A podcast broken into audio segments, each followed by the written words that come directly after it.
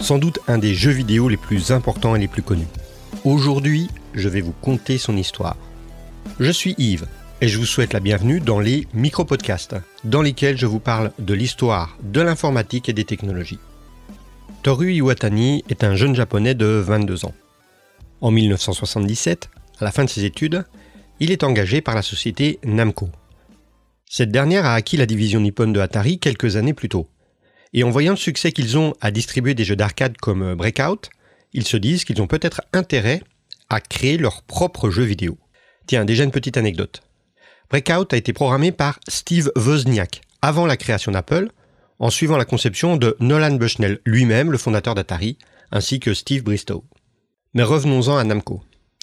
Tori Iwatani vient d'arriver dans la société, et ce dernier rêve de développer des flippers pour son employeur.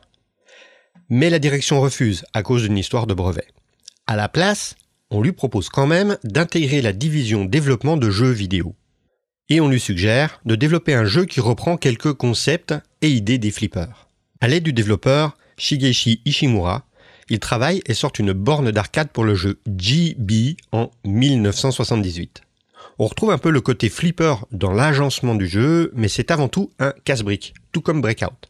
Le jeu n'a pas le succès escompté, mais il se vend quand même raisonnablement bien. Et Namco commence à se faire un vrai nom sur le marché des machines d'arcade. En 1979, ils sortiront deux suites à ce jeu, toujours conçues par Iwatani, Bomb B et QTQ. Mais Iwatani est assez déçu du monde des jeux vidéo. Dans les salles d'arcade, on ne rencontre guère que des garçons. Et l'objectif de la majorité des bornes installées est d'aller tuer de l'alien.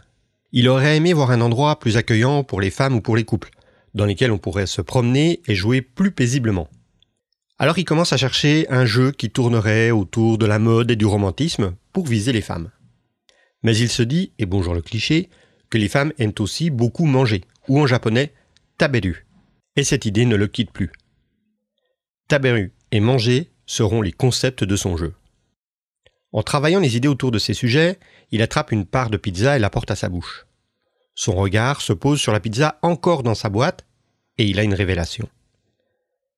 Le personnage pourrait ressembler à cette pizza à laquelle il manque une part. Alors cette histoire est mignonne, mais Iwatani reconnaîtra en 1986 qu'elle n'est que partiellement vraie. Il travaillait déjà sur un personnage construit autour de l'idéogramme Kuchi, qui veut dire bouche et qui ressemble en quelque sorte à un petit carré, un petit rectangle. Il voulait arrondir les angles. À la même époque, Namco travaillait sur la conception du jeu Galaxian, prévu pour fonctionner sur un écran couleur. Breakout, dont on a parlé un petit peu avant, était également en couleur, mais la couleur était tout simplement faite avec des bandes de cellophane disposées sur l'écran aux endroits pour lesquels on voulait tout simplement avoir des couleurs différentes. Du coup, le travail fait par l'équipe de Galaxian va lui permettre lui aussi de profiter de la couleur. Alors, j'ai pas trouvé d'où venait l'idée du labyrinthe, mais il est fort possible que l'idée vienne du jeu Hedon de Sega. Dans ce jeu, on pilote une voiture dans des pistes rectangulaires. On consomme des petits points qui sont au milieu de la piste et on doit éviter la voiture pilotée par l'ordinateur qui consomme elle aussi les petits points du milieu de la route. Mais pour Iwatani, simplement mettre un autre glouton dans le labyrinthe de son jeu risque au final de faire un jeu assez peu intéressant à jouer. Et une idée va donc venir de son jeu QTQ dans lequel on a quatre petits fantômes. Mais il faut animer tout ça. Et un problème se pose le mouvement des fantômes. Vu qu'ils apparaissent en même temps, au même endroit du labyrinthe, et qu'ils vont chercher à attraper le héros, ils vont forcément prendre le même trajet. Ça risque de ne pas être très varié. L'équipe de développement va alors avoir une idée géniale. Au lieu de n'avoir que quatre fantômes anonymes, il devient nécessaire de leur associer une personnalité et une manière de courir après le joueur. Et tant qu'à faire, autant les différencier aussi à l'écran. Ce qui va donner naissance à Blinky en rouge, à Pinky, une demoiselle en rose, Inky en bleu et Clyde en orange. Blinky va chercher à minimiser la distance entre lui et le joueur pour l'attraper au plus vite. Pinky, lui, va viser un peu en avant du joueur, dans la direction dans laquelle il se déplace. Mais une erreur dans la représentation des coordonnées de la case à viser va faire que quand le joueur se dirige vers le haut, on vise non seulement quatre cases plus haut que le joueur, mais également 4 cases à gauche du joueur.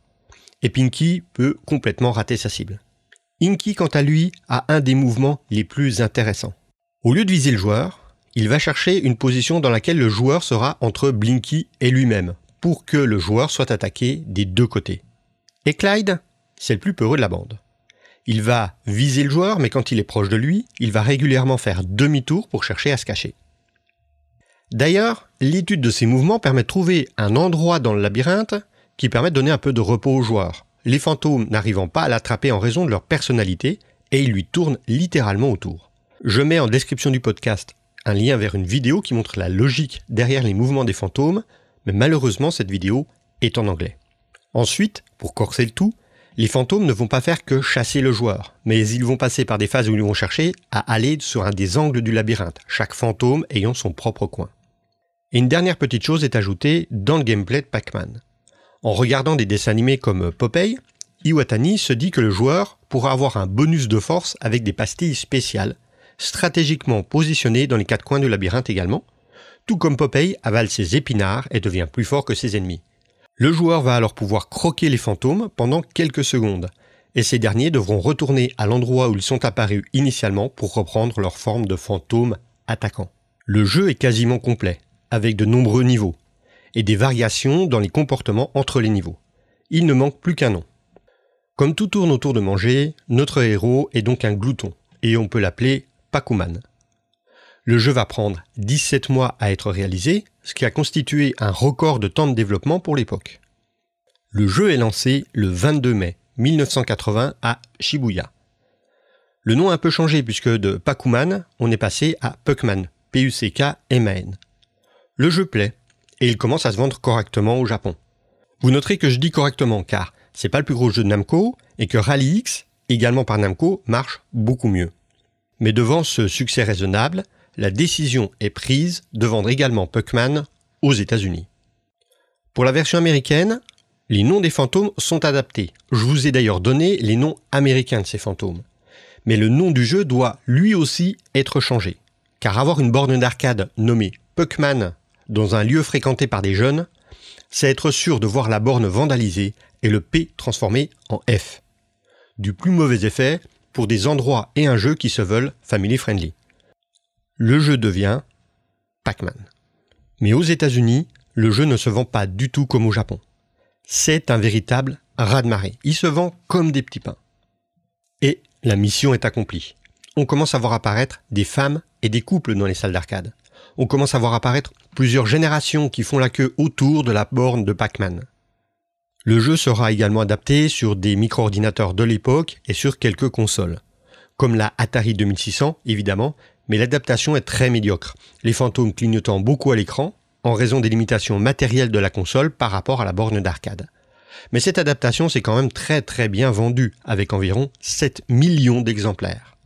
Alors on peut penser que Pac-Man a eu un grand succès en raison de la simplicité de son gameplay. C'est sans doute vrai, mais la simplicité n'en fait pas un jeu facile pour autant. Il aura fallu attendre 1999 pour qu'un joueur, Billy Mitchell, ne réussisse la partie parfaite, c'est-à-dire de finir le jeu avec le plus haut score théoriquement possible et sans perdre une seule vie. Ce qui lui a pris pour cette seule partie entre 5 et 6 heures de temps de jeu et de temps de concentration. Arrivé au niveau 256, le jeu crache par ce qu'on appelle un débordement d'entier, et la moitié de l'écran est alors remplie de caractères aléatoires. Iwatani et son équipe n'ont pas pris la peine de faire une fin digne de ce nom, car ils ne pensaient pas qu'un joueur soit capable d'aller aussi loin ils étaient également très très loin d'imaginer le succès de leur création. L'impact de Pac-Man a été énorme sur l'industrie du jeu vidéo. C'est, et de très loin, la borne d'arcade la plus vendue au monde avec plus de 400 000 bornes vendues. D'après mes recherches, c'est le premier jeu vidéo pour lequel on a créé et vendu des produits dérivés, des t-shirts évidemment, mais également des dessins animés et une série télé. Namco a même pris le personnage comme mascotte officielle. En 1982, les bornes d'arcade auraient reçu le nombre impressionnant de 7 milliards de pièces insérées dans le monnayeur. Le 21 mai 2010. En hommage à la création de Pac-Man, Google a fait un Pac-Man sur sa page d'accueil sous forme de doodle. On peut encore y jouer à l'adresse que je mettrai dans la description. Alors voilà pour ce nouvel épisode du Micro Podcast. Si cette histoire vous a plu, vous pouvez écouter les quelques autres épisodes qui sont en ligne et vous pouvez me retrouver sur Twitter, YOUJ, y sur YouTube sous le pseudo Yves FR ou sur mon site web www.rougy.net, r N'hésitez pas à partager le podcast pour le faire connaître. Et si vous êtes sur Apple, n'hésitez surtout pas à mettre un commentaire et une note. Et moi je vous dis à très vite.